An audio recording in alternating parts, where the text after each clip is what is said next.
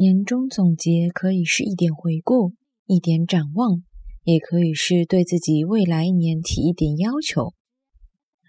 年终总结可以是一点回顾、一点展望，也可以是对自家未来一年提一点要求。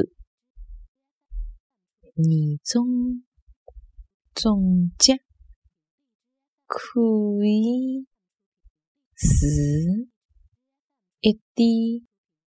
回顾一点展望，也可以是对自家未来一年提一点要求。